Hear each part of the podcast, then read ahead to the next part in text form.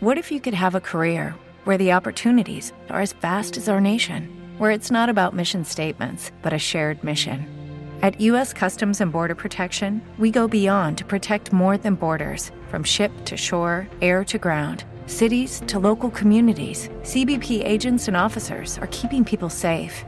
Join U.S. Customs and Border Protection and go beyond for something far greater than yourself. Learn more at cbp.gov/careers. Hola, buenas tardes, bienvenidos a otro episodio de Criptomercados y Pymes. Te recuerdo que hay activo un concurso de 4 millones de Shiba Inu. Si no estás suscrito al canal, por favor suscríbete, activa la campana de notificaciones, dale a me gusta y compártelo para ayudarme con el posicionamiento. Y hoy vamos a hablar del miedo que tienen muchos holders de Shiba Inu de que la semana que viene llegue el Black Friday para nuestros tokens de Shiba Inu. Vamos a hablar de eso, de por qué existe ese miedo, de qué razones puede haber detrás de ese miedo y de un montón de noticias muy buenas para el mercado que espero que nos ayude a desvanecer esa preocupación que tienen algunos holders. Venga, vamos.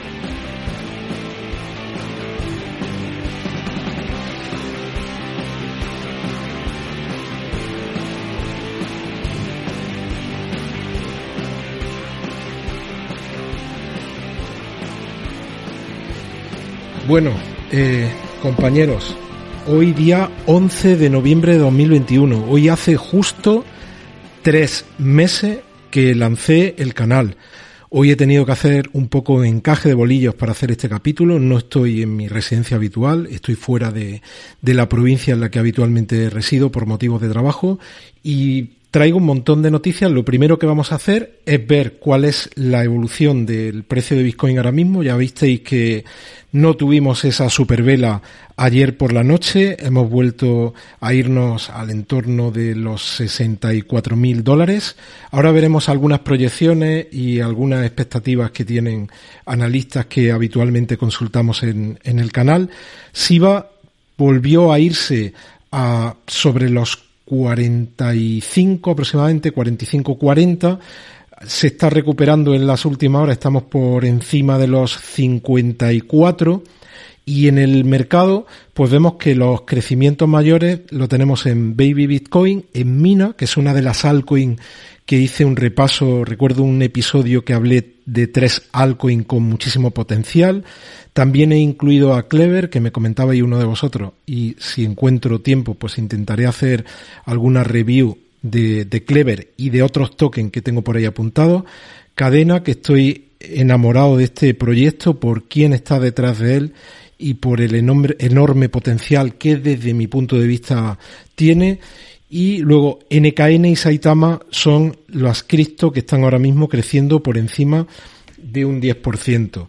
Bueno, ¿y qué puede estar detrás de la caída de SIBA y qué es lo que hay detrás del miedo de algunos holders? Algunos de ellos me han escrito diciéndome, oye, ¿qué pasa? El, esto no, no mejora, el token sigue cayendo y estoy hablando de lo que decía antes aquí, esta caída que tuvimos ayer con, con este con este pico aquí abajo en torno a los 45, como hemos dicho, 45.4.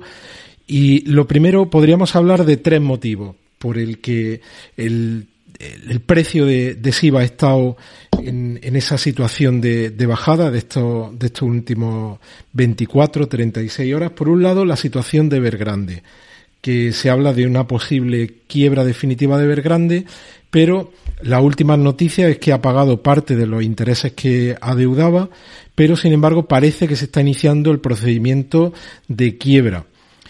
A pesar de eso, os traigo aquí de un, gráfico de Yahoo Finance. Veis que la cotización desde el lunes, martes, miércoles aquí tuvo una caída, pero ahora mismo se ha recuperado. Eh, esto hasta que no se sepa la, la, la situación definitiva de Evergrande, si, si hay un plan de, de digamos, de reflotamiento de, de Vergrande o si definitivamente va a la quiebra, probablemente el, el precio de sus acciones va a ser un auténtico carrusel.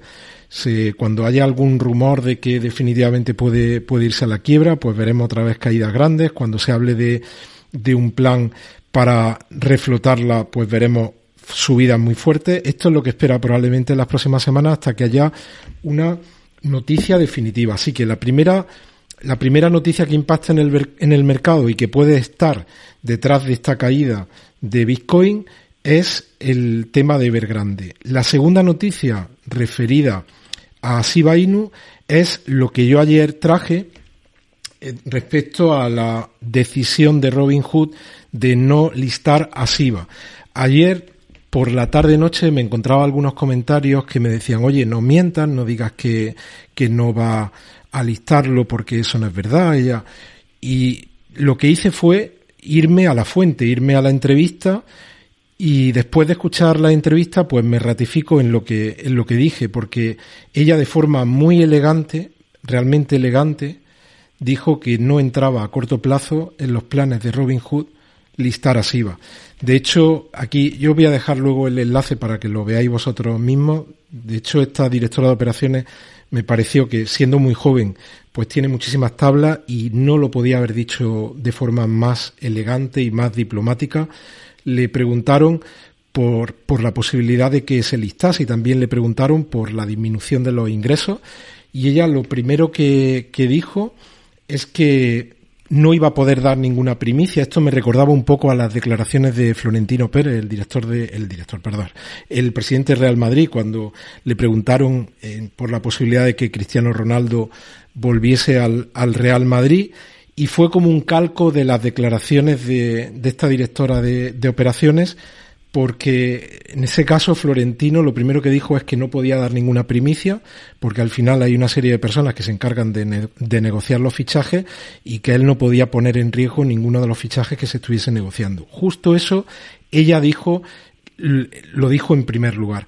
Y luego cuando le hablan de los ingresos, de la caída de los ingresos, lo primero que ella aclara es que es cierto que los ingresos no han sido los esperados en el último trimestre, pero que sí, que Robin Hood viene creciendo mucho en los últimos años y, y ya entra a comentar el, el, tema de SIVA y dice que mm, ella no, no va a valorar cuál es la estrategia de listado de otros exchange, refiriéndose, pues probablemente sin decirlo, a Coinbase o a otros, pero que su estrategia no es una estrategia a corto plazo pensando en buscar, digamos, tapar los problemas que, que, pudiesen tener precisamente con esa presentación de impuestos trimestrales del último trimestre, sino que ella piensa eh, para sus clientes en el largo plazo y que la política de, de inclusión de, de, tokens en sus listados es diferente.